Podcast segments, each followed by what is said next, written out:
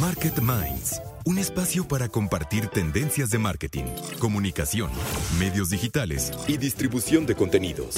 Con Diego Plaza, director general de FCO Group y cofundador de Elliot Media, y Raúl Ferráez, presidente de la revista Líderes Mexicanos, FCO Group y Elliot Media.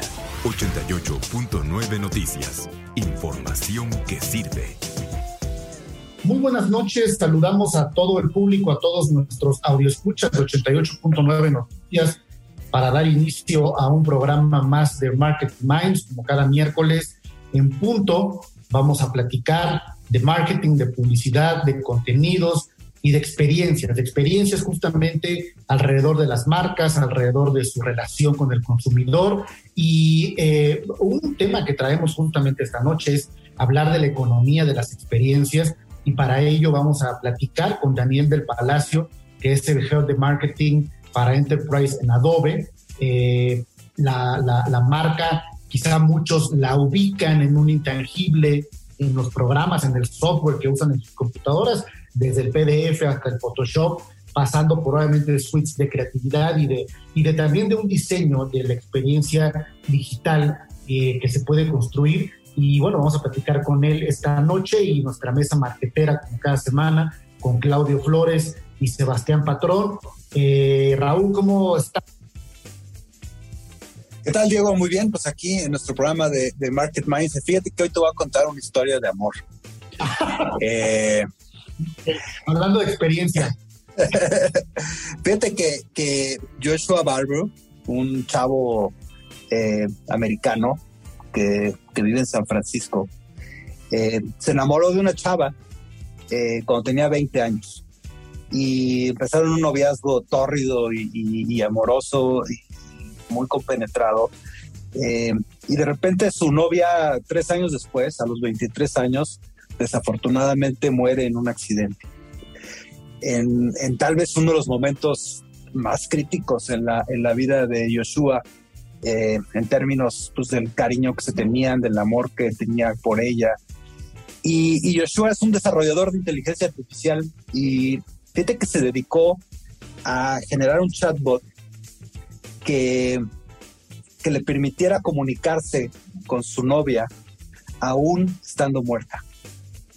Y, y en base a este, este, este chatbot que, que, que generó y, y, que se puso a desarrollar, eh, ha lanzado una empresa en los Estados Unidos para que la gente pueda platicar con aquellos seres queridos que ya no existen.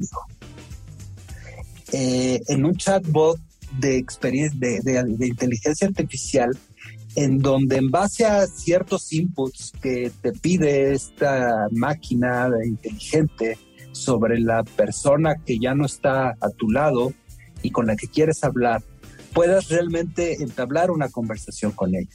Ya salió, está ahí, te toma cerca de 15 minutos hacer el profile de la, de la persona que, con la que quieres platicar. Está muy loco porque además una de las condiciones que te pone eh, eh, la, aplicación es que esa persona con la que vas a hablar también va a morir en una en un cierto etapa de, de tiempo eh, o sea, eh, es como una oportunidad de decirle todo lo que le hubieras querido decir antes de que muriera, pero de todas maneras va a morir también. Está, muy raro, pero está bien interesante, Diego. ¿Qué opinas? Pues, eh, ay, no se me quedé. no sé, ves que hace poco también hubo una campaña donde pues la agencia que la realizó ganó eh, un León de Oro en Cannes y, fue igual algo muy similar eh, sobre eh, revivir en un video a un periodista que había sido asesinado. No platicas con él, pero en el video tú lo estás viendo a él pidiendo justicia por su propia muerte, ¿no? Y convocando a, más personas a, no dejar impune su asesinato. Pero esto que me platicas, pues, pues no, no, no sé, no sé, me, parece entre, eh, entre, eh, te quedas anclado, ¿no? Finalmente en el pasado, no es la persona, sí es la persona. Espero no ofender a nadie, pero es como cuando la gente muere su mascota y la disecan, ¿no? Y la tienen ahí en la sala y para seguirla acariciando. Entonces, no sé, está muy extraño, pero también habla, Raúl, de, esta nueva realidad eh, que más allá de la frontera de la vida o de la muerte, también es la frontera del espacio físico. Eh, están anunciando cada vez más este uso de, realidad virtual o de inteligencia para, para, tener juntas ya, por ejemplo, así como ahora estamos en el Zoom, pero ya básicamente me pongo mis lentes y pues sí estoy junto a ti, estamos en una reunión de trabajo o puedo ir a un parque diverso. O sea, es, es, la ruptura ya de... Pues mira, el proyecto, la aplicación, el proyecto se llama Project December, eh, proyecto diciembre, y, yo creo que, que, como bien dices, eh, más de lo extraño que pueda sonar, eh, creo que, que al final, al final Joshua dice que el poder lograr volver a hablar con Jessica para él pues fue como un como pues como un trabajo terapéutico, ¿no? De, de, sacar muchas de las cosas que hubiera querido él decirle y todo y que le sirvió mucho. Entonces, yo, yo creo que esto está muy cañón y cada vez lo vamos a ver más y, creo que cada vez eh, también las empresas van a tener que tener dentro de sus estructuras de atención a clientes, de cosas así, este tipo de de experiencias, ¿no? En donde puedas hablar con la marca, puedas eh, hablar sobre un producto, en fin. Creo que estaba bien interesante y, si alguien tiene interés en, hablar con alguien, con algún ser querido que ya no esté con, con él, métanse a projectdecember.com y pueden ver ahí eh, qué necesitan hacer para hablar con su ser querido al más allá. Este caso que te mencionaba aquí, busqué el nombre rápidamente de la campaña eh, del periodista Javier Valdés ¿no? El, único periodista mexicano que puede hablar después de haber seguido, ¿no? Entonces, muy interesante, Raúl, muy interesante y, bueno, pues es también parte justo de la experiencia que la tecnología puede eh, aportar justamente al consumidor. Y bueno, yo creo que no hay debate sobre justamente la cancha eh, de las redes sociales también y de la arena digital. Fíjate que eh, pues la inversión de las marcas en redes sociales aumentó un 50% eh, en, en, el segundo trimestre de este 2021, las inversiones en publicidad en redes sociales crecieron esa cantidad en comparación con el año pasado, pero los sectores de hospitalidad y turismo, Raúl, fueron los que más le apostaron, seguido por el alcohol. ¿No? Y uno tiene que ver quizá con la promoción de un producto que incrementó su consumo, pues sí, quizá por la estadía en el hogar, ¿no? Eh, ya lo habíamos mencionado, el, consumo de alcohol subió muchísimo durante el año pasado.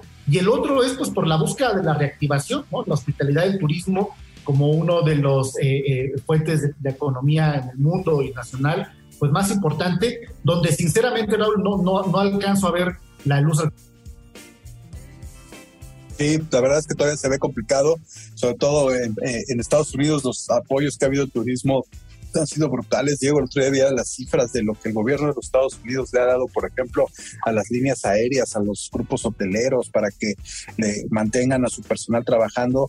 Y aquí en México es terrible, pero no ha habido un solo peso para la industria turística. La filosofía de este gobierno es, si no puedes solo, pues entonces desaparece. Qué terrible, pero, pero sí se ve complicado todavía.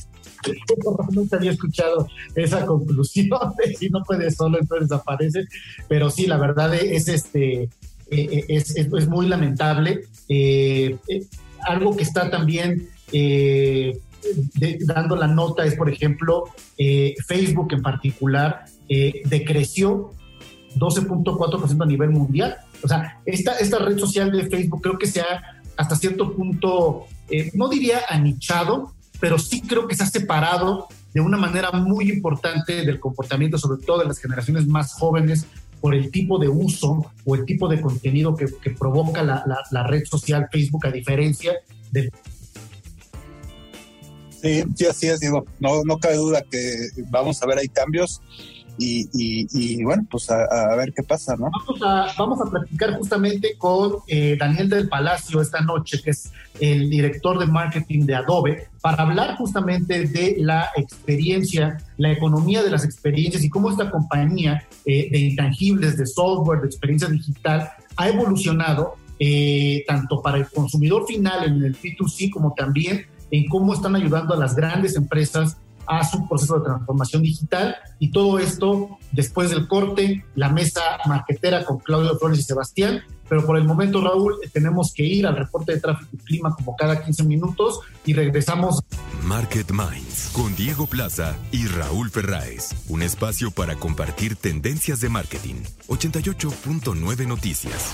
Información que sirve. Estamos ya por acá de regreso en Market Minds para dar inicio a nuestra mesa marquetera como cada noche de miércoles con nuestros colaboradores y amigos Claudio Flores y Sebastián Patrón para profundizar en el tema de la economía de las experiencias. Y bueno, el caso de, Adobe, eh, eh, eh, en el contexto de la entrevista de esta noche con Daniel del Palacio, el head de marketing para Enterprise en Adobe, pues es, es, es, muy, es muy, muy particular platicarlo para que nuestros escuchas también pues quizá una marca que consumen mucho, pero que poco ves, por justamente por ser un producto intangible. Y, nos adelantabas antes de entrar al aire, Sebastián, muy buenas noches, sobre, sobre este caso desde el punto de vista mercadológico y de negocio. ¿Qué tal? Sí, totalmente. Adobe es, eh, al final de cuentas, es este software que, que, usábamos antes, eh, lo comprabas, tenías estas licencias para, porque tienen muchos tipos de software, desde Photoshop hasta generador de PDFs, hasta InDesign, este, muchísimos, ¿no? Y antes tenía un modelo un poquito transaccional, como decía Claudio, de, de compra de software. Y hace unos años cambiaron al sistema que hoy rige mucho la economía estadounidense, que es este, eh, a través de suscripción, ¿no? De yo pago un fee mensual por utilizar el, el, eh, este servicio o software una o 40 mil veces eh, las veces que yo necesite. Y fue un gran caso de estudio porque muchos años de hacer de una manera eh, eh, negocios de esta empresa en bolsa, pues cambia todo, todo, todo desde, desde, los cimientos, ¿no? Desde cómo hacer la contabilidad, este, imagínate los equipos de marketing que vendían esto, canales de distribución, todo cambia, pero fue un gran, gran éxito de implementación rápida y acertada a este modelo. Entonces, es, es por ahí algo que nos dice o nos guía mucho a lo que hoy en día también está pasando con muchos servicios, ¿no? Los Netflix, este, algunas industrias de automóviles que hemos platicado aquí en este, en este podcast de que están tratando de migrar para ese, para ese eh, modelo, etcétera, etcétera. Así es, y vaya, vaya que implica un cambio de mindset. ¿Por qué? Porque finalmente tiene que ver con eh, eliminar o moverte de lo tangible a lo intangible. Eh, este tipo de modelos como el que está contando Sebastián, pues son, eh, digamos, ofrecerte productos como servicios, ¿no? El software as service el tema de te doy este acceso y con eso tienes un servicio como, como quizá nos suscribimos a internet o a la televisión de paga o a la telefonía, ¿no? Donde tenemos y pagamos una suscripción por tener acceso a esto. Y me parece que también esto refleja, Diego, Raúl, Sebastián, el tema de cómo estamos pasando a estas economías de las experiencias donde pasamos del objeto a la marca, ¿no? En principio era el, producto concreto, después nos fuimos a la marca y hoy ya la marca se es superada por la experiencia. Hoy la experiencia es eh, cada vez menos tangible, es más intangible, está centrado menos en el producto, que se vuelve una especie de ticket to ride o de línea mínima de entregable, donde el producto tiene que tener calidad, tiene que satisfacer digamos, determinadas necesidades o expectativas, pero lo que queremos como diferenciador es la experiencia, cómo me entregas ese producto. Y vemos alguna data muy, muy rápidamente, Diego, Raúl, Sebastián. Eh, fíjense, de, de acuerdo con el estudio de David Hickman Partners, una empresa de análisis que entrevistó a más de 17 mil consumidores y trabajadores en 19 mercados, incluyendo nuestro país y algunos países de Latinoamérica, 74, 73% de los encuestados expresó que buscan relacionarse con organizaciones que compartan los mismos valores, por ejemplo, respeto, honestidad, optimismo que sus consumidores. Y 75%, prácticamente tres de cada cuatro entrevistados, considera que la experiencia del cliente tiene impacto en su decisión de adquirir productos o servicios y directamente en su bienestar. De este tamaño es la relevancia que tienen las experiencias hoy en día. ¿Qué tiempo, qué, tiempo eh, crees, Claudio, Sebastián, que, la, que, las, que los consumidores están dispuestos realmente a invertir en enterarse de? Eh, mira, yo lo que he visto y además este recuerdo Sebastián este algunos contenidos que vimos en el Advertising Week de Nueva York en 2019 donde decían que estamos atendiendo spoiled consumers, o sea, consumidores o audiencias llamaríamos malcriados, ¿no? Acostumbrados a ser muy atendidos, eh, que nos están tronando los dedos a las marcas que quieren respuestas rápidas. Les pongo como ejemplo eh, una categoría que yo conozco muy bien, que es la de productos televisivos, eh, particularmente series de ficción o telenovelas, o sea, contenido de ficción. Eh, lo que nos decían las audiencias, Raúl, para que te des una idea qué tan desesperados estamos hoy como consumidores, audiencias o ciudadanos, es que le dan 15 minutos del primer capítulo, como ese es el rango, ese es el margen que tiene un producto audiovisual para convencer a su audiencia de que se quede a verlo. ¿no? Solo 15 minutos. O sea, es hoy estamos ante audiencias muy exigentes que nos están eh, tronando los dedos y que se ponen empoderadas frente a las marcas eh, por, por la enorme diversidad que hay para que puedan elegir. Y no, y no solo.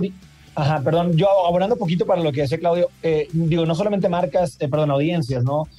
consumidores también. Hablaba hace poco en una entrevista a Carlos García, fundador de Kavak, y decía, sabes que yo me topo a veces con clientes que me dicen, pero ¿cómo que seis horas van a tomar el, vender el automóvil? Yo no, en dos, tres. Y dice Carlos, o sea, venimos de un proceso que tardaba antes tres meses de compra-venta del automóvil, nosotros lo estamos llevando a seis horas y de repente a veces te topas con que clientes exigen que sean dos horas y dices, híjole, híjole, eh, o sea, te lo estoy trayendo seis horas, yo sé que no a veces hay eh, algunos obstáculos, pero venimos de tres meses a seis horas, pero el estándar del consumidor ya está en todas las interacciones que tienen con todas las marcas, eh, con todas las, empresas que cada vez ah, va viendo más opciones, más servicios de mejor calidad. Entonces todo lo empieza a asociar con rapidez, calidad, eh, en todo en lo que interactúas al día, ¿no? Entonces es como, como, eso marca mucho, ¿no? lo que está hoy en día pasando con estos consumidores. Y, eso sí va a hacer que, que los consumidores tengan eh,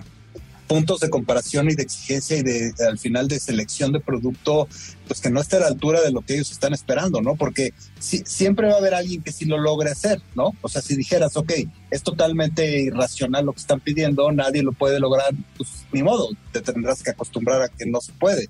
Pero como va a haber alguien que sí lo va a poder hacer, el estándar se va a empezar a subir muchísimo, ¿no creen? es la frase famosa que acuñó, si no me equivoco, Tom Friedman en su libro híjole, un, muy, muy buen libro que no me acuerdo el nombre ahorita, pero dice The Iron Rule of Business. If it can be done, it will be done. O sea, si se puede hacer, será hecho por alguien.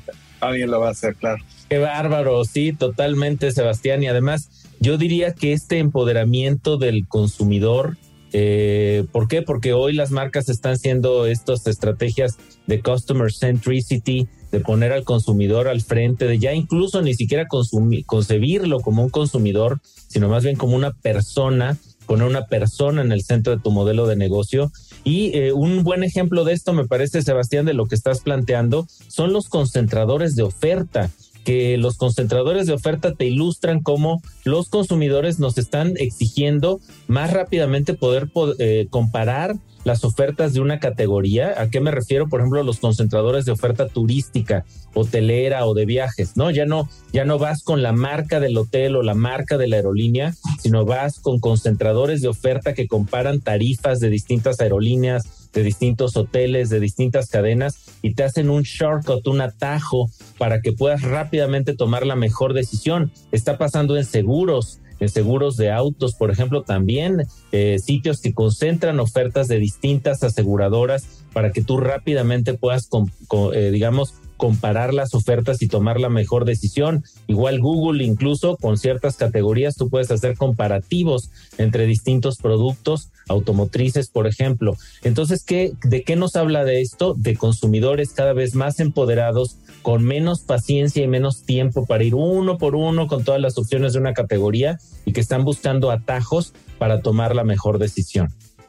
Hace, hace no mucho platicaba con el CMO de un, eh, de un, de un banco y, y, platicábamos justamente sobre el futuro de esa toma de decisiones a la hora de hacer una transacción y sin poder esbozar a detalle nada, pero sugerí, sugería en la imaginación poder hacer una transacción con el simple hecho de desearlo, tus dispositivos a través de, la, de la mano, del celular, de lo que traigas conectado, identifica o va a poder identificar estos impulsos y prácticamente con desearlo y decidirlo, la transacción se puede hacer. Entonces imagínate, eso pues ya ahí el, concepto de tiempo casi, casi desaparece, ¿no? Este, es casi en el momento exacto en el que lo deseas, puedes hacer una transferencia, una transacción o un pago. Entonces, eh, está, está muy eh, scary todo esto, pero, pero pues muy interesante como siempre, platicar con ustedes, queridos eh, Claudio, Sebastián. Nos tenemos que ir al corte, pero bueno,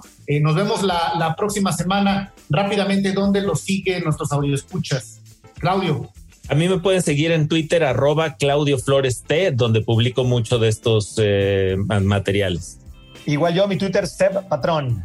Perfecto. Bueno, pues vámonos al corte rápidamente de tráfico y clima y regresamos para más de Market Minds. Market Minds con Diego Plaza y Raúl Ferráez. Un espacio para compartir tendencias de marketing. 88.9 Noticias. Estamos ya de regreso aquí en Market Minds en 88.9 Noticias, información que sirve para eh, continuar con el tema de esta noche, la experiencia digital de las empresas, de las marcas. Y esta noche vamos a entrevistar a Daniel del Palacio, que es el director de marketing, el jefe de marketing para Enterprise eh, en Adobe, eh, eh, es el responsable de la estrategia en los planes hispanohablantes de Latinoamérica. Daniel tiene pues más de 11 años de experiencia en marketing digital, desarrollo de marcas, e-commerce, publicidad, relaciones públicas, bueno, vaya, todo el ecosistema del marketing y de la estrategia dentro de una compañía es apasionado en temas de transformación digital. Y bueno, aquí en Market Minds hemos hablado eh, varias, varias semanas sobre el tema de la transformación digital, la experiencia del cliente. Eh, y a mí me gustaría comenzar la entrevista, Daniel, porque es una marca que, que, yo espero que mucha gente la, la, identifica, la identificamos, la vemos, pero quizás no la entendemos en su definición. ¿Qué, qué es Adobe, eh, la compañía, y a qué se dedica primero, Daniel? Bueno, Diego, pues muchas gracias primero por la invitación y gracias a todas las personas que nos escuchan. Adobe es una empresa que nació en el año 82 y desde entonces nuestra misión es cambiar el mundo a través de experiencias digitales. Pues hoy suena como algo súper relevante, pero tú te podrás imaginar que hace más de 30 años sonaba un poco como una locura, ¿no? O sea, la gente no terminaba de entender qué es. Y Adobe es una empresa que está compuesta por tres grandes pilares. La parte creativa, que es la que todo mundo nos identifica, donde está Photoshop, Illustrator y todas estas herramientas para los creativos, ¿no? Donde queremos empoderar la creatividad que todo mundo tiene.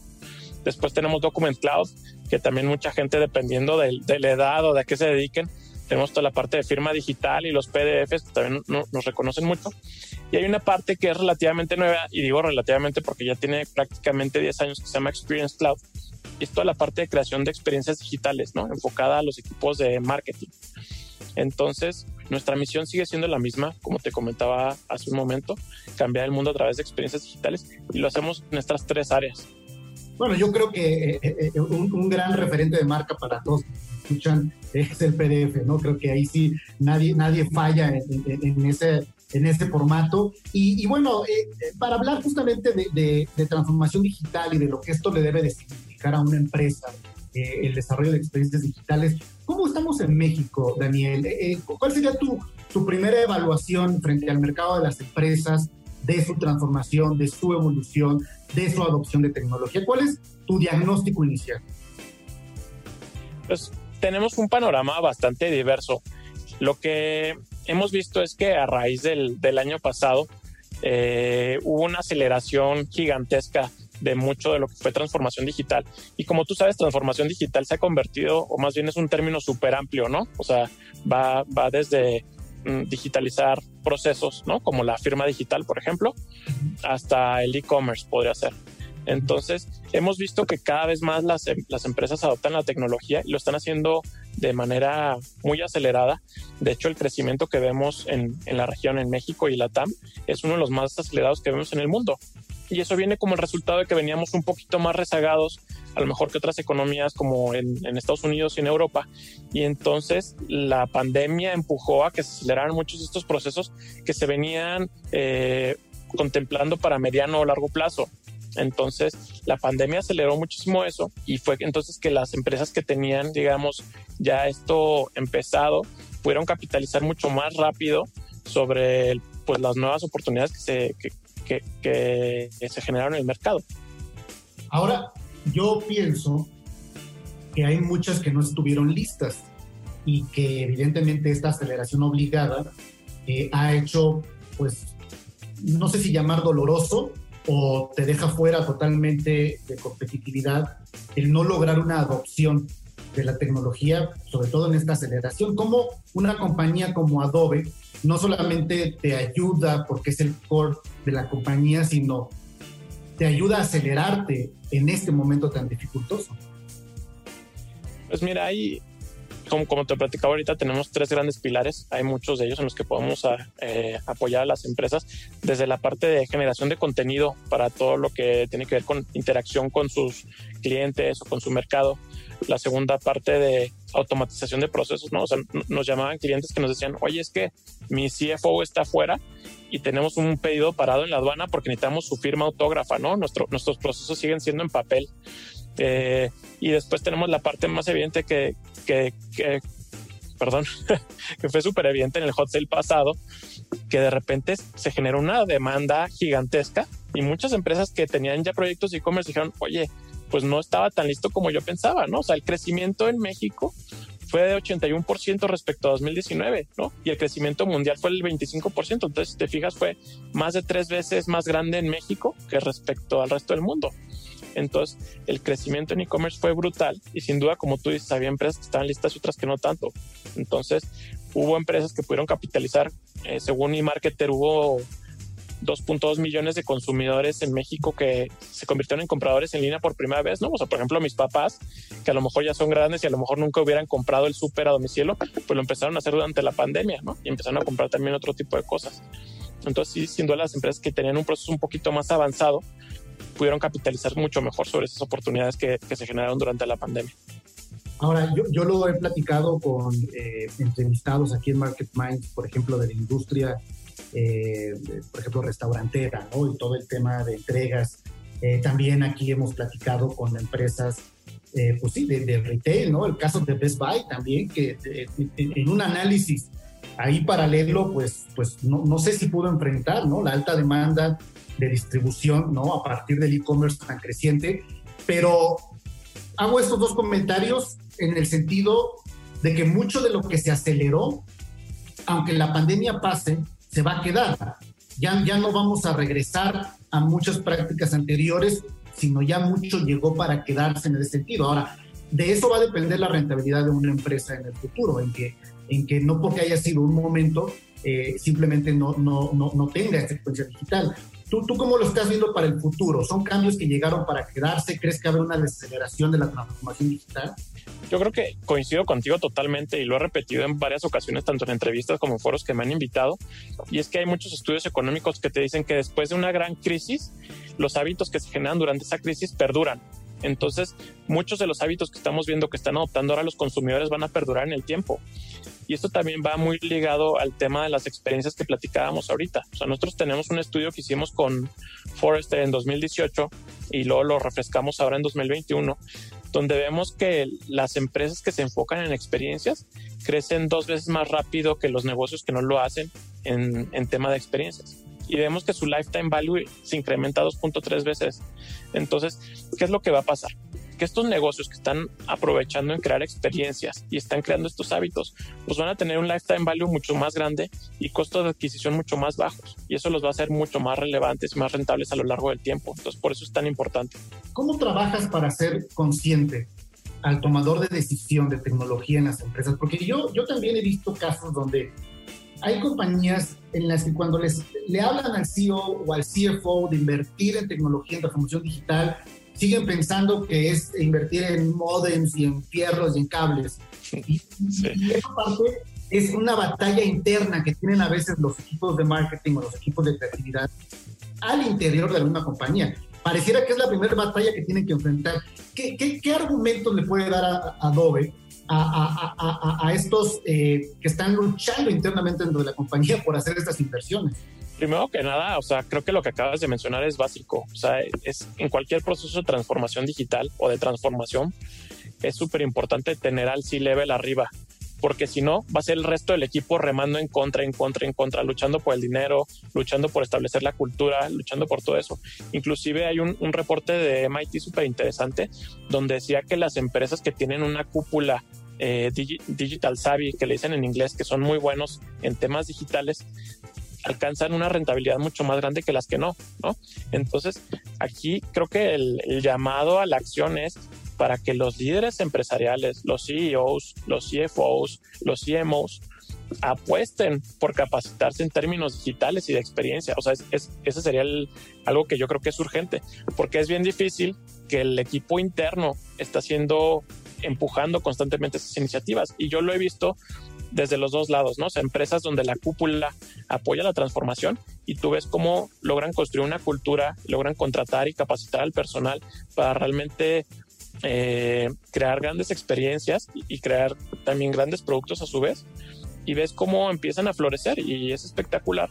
Y al contrario, también ves empresas donde tienes gente de marketing o de sistemas o de diferentes áreas que tienen una gran visión para la empresa, sin embargo la alta directiva no la comparte, entonces muchas veces se quedan solo en iniciativas, ¿no? O sea, que después no prosperan.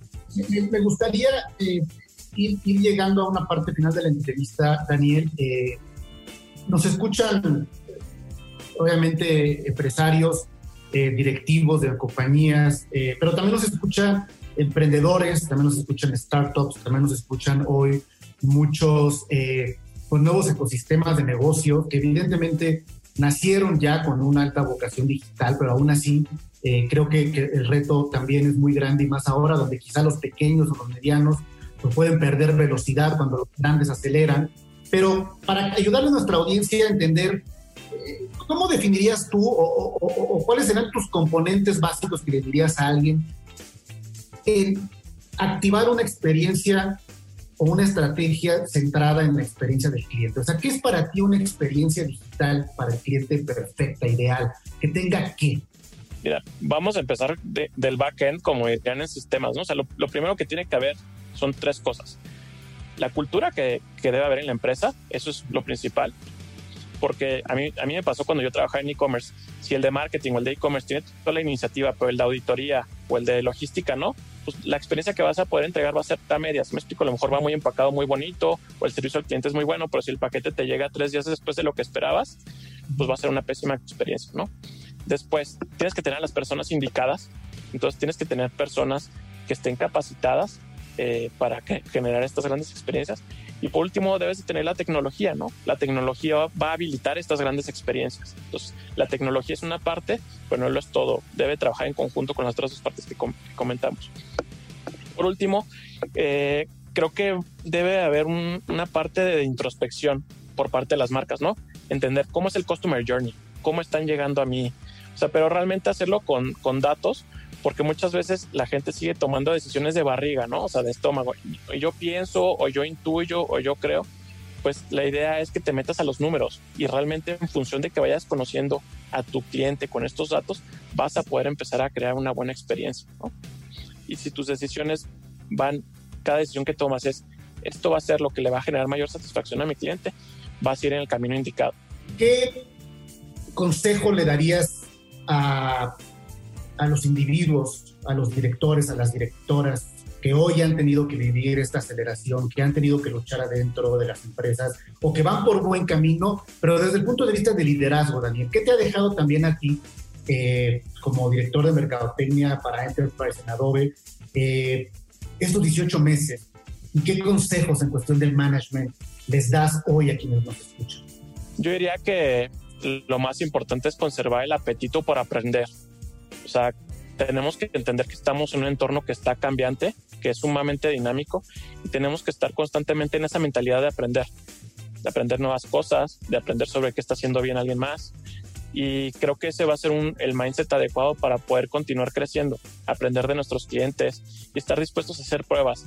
Si estamos dispuestos a equivocarnos, entendiendo que eso nos va a permitir crecer, eso les va a ayudar muchísimo a las empresas y yo creo que es algo que a mí me ha ayudado a poder hacer eh, proyectos innovadores y campañas innovadoras dentro de la compañía. Sin duda, tener esa voluntad de aprender, a pesar de que nos podamos equivocar, es indispensable. Qué, gran, qué gran reflexión, de Daniel, porque yo creo que si, si de algo, vamos, cuando pensamos que todo lo teníamos controlado y que todo lo sabíamos, pues la verdad es que este, este contexto de estos últimos ya casi dos años nos han dejado la gran lección de que no es así, pero el siguiente paso es mantener y continuar este aprendizaje. Daniel, Daniel Palacio, Head de Marketing para Enterprise en Adobe, eh, un líder joven, apasionado en temas de transformación digital y Customer Experience, basado en datos, ya mencionaba él la importancia de tener la información en la mano. Y bueno, ahí está centrada su especialidad dentro de Adobe. Daniel, muchas gracias por estar esta noche en Market Minds.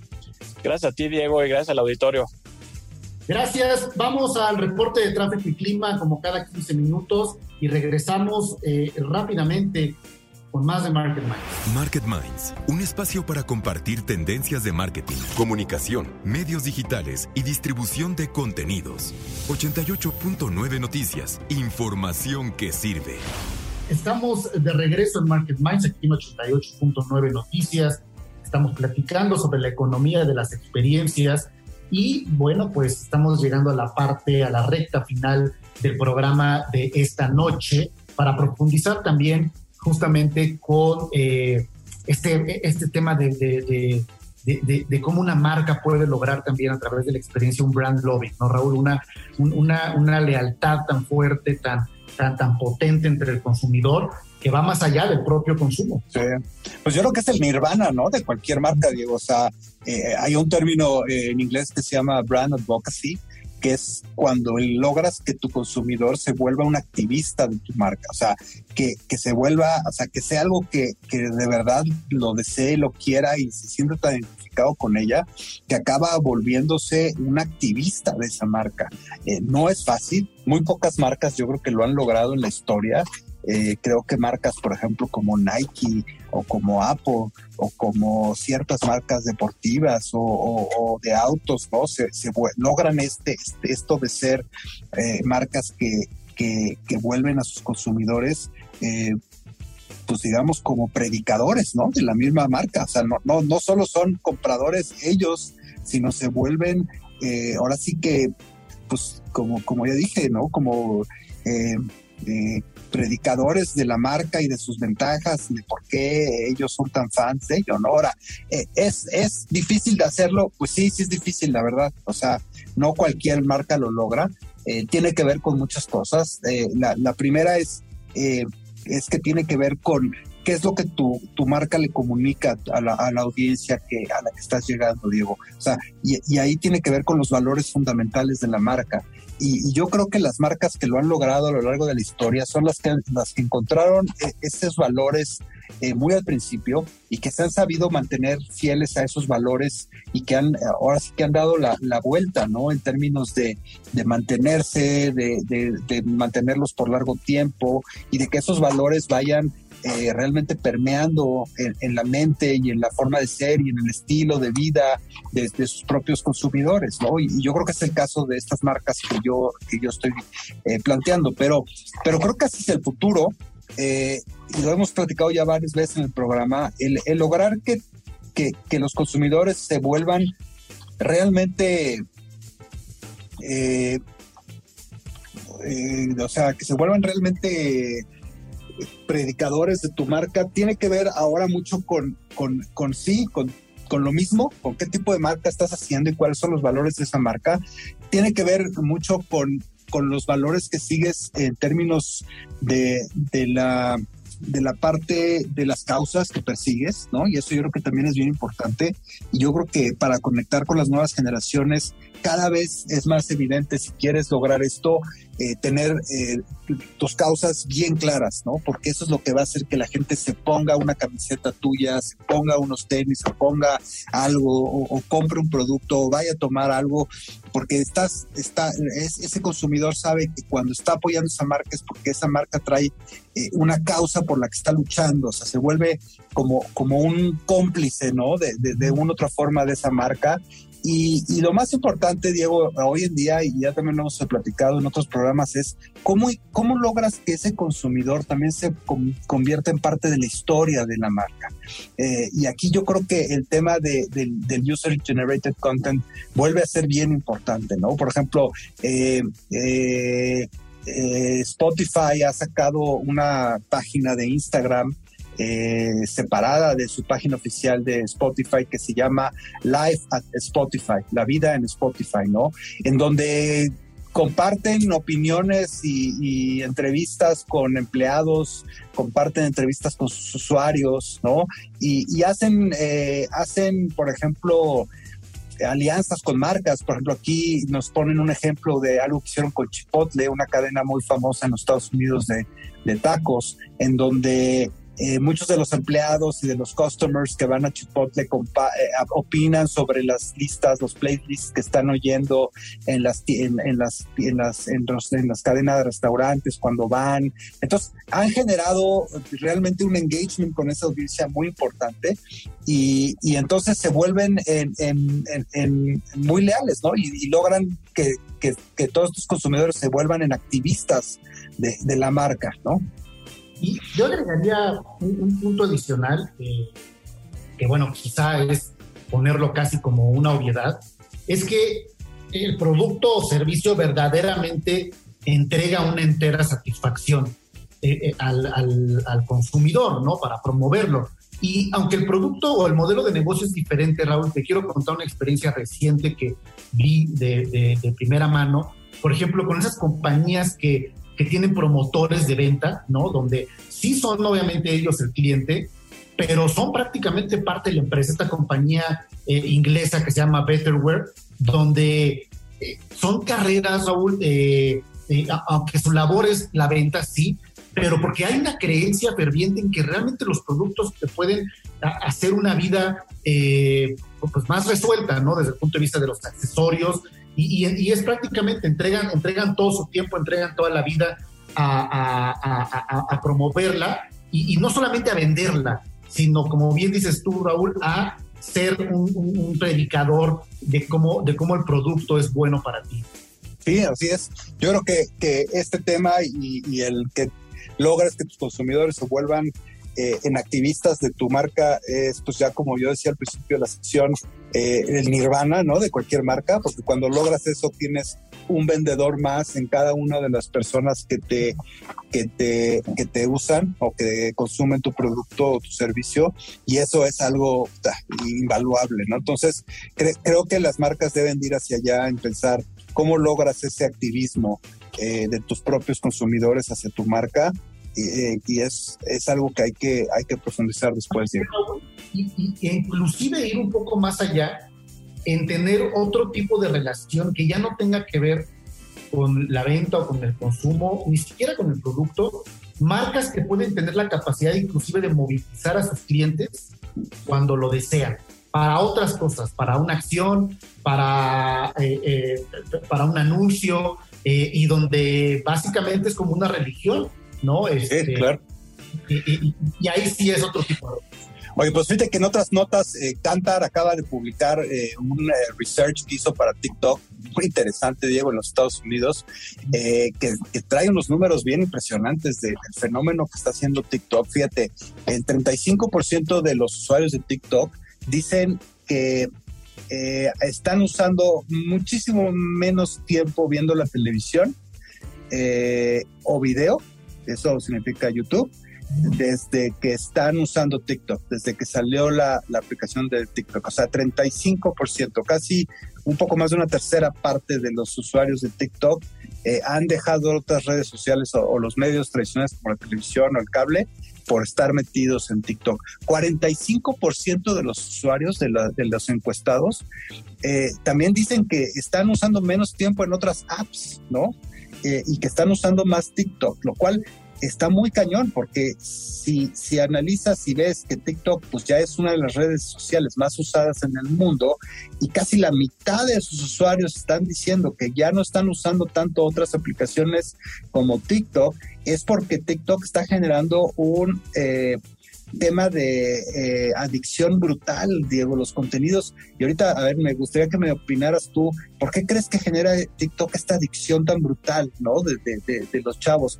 Y luego el 46%, este, dicen que están, eh, que, que, no necesitan, que no necesitan ningún otro contenido ni otra distracción, que TikTok es suficiente para llenar sus cravings, ¿no? Sus necesidades de de esto que, se llama en la industria el, miedo de estar fuera, ¿no? El FOMO, ¿no? Eh, porque a través de ahí se enteran un poco de todo lo que quieren enterarse. ¿Qué opinas de estas estadísticas? Pues coincido en lo que mencionas, creo que es un tema eh, adictivo, creo que es un tema eh, químico, bioquímico. Está comprobado hoy que muchas de las sustancias eh, que el cerebro genera como parte de la reacción de una, de, una, de una adicción, las provocan justamente este acceso inmediato de saciedad de diferentes motivaciones, como el chisme, como la admiración, como el compararte con los demás, eh, el, mismo tema también eh, del gusto por las personas. Y esto que dices tú también, el tema del FOMO, eh, eh, es, la, es, la, parte en la cual se sienten verdaderamente dentro de este mundo. Pero fíjate, Raúl, me gustaría que habláramos eh, y, pensar en qué, qué, entrevistado puede ser para hablar justamente de, de, este tema de la adicción a las redes sociales. y a lo mejor hablarlo hasta desde un tema médico, ¿no? A lo mejor somos un especialista claro. que nos de la materia, no tanto alguien de una marca, sino que nos ayude a entender cómo sucede y, llevarle y traerle a nuestro público este análisis de la adicción en las redes sociales, Raúl. Pero ya hoy por hoy nos tenemos que ir, se nos ha acabado el tiempo de este programa de Market Minds. Dejamos esta tarea, este tema. No, recuerden eh, encontrarnos también en iHeartRadio, Radio, eh, donde pueden escuchar todos los programas de Market Minds y seguirnos en nuestras redes sociales, arroba FSO Group y arroba 889 Noticias. Muy buenas noches, Raúl. Nos vemos el próximo miércoles. Igualmente, Diego, que te muy bien. Esto fue Market Minds, un espacio para compartir tendencias de marketing, comunicación, medios digitales y distribución de contenidos. 88.9 Noticias. Información que sirve.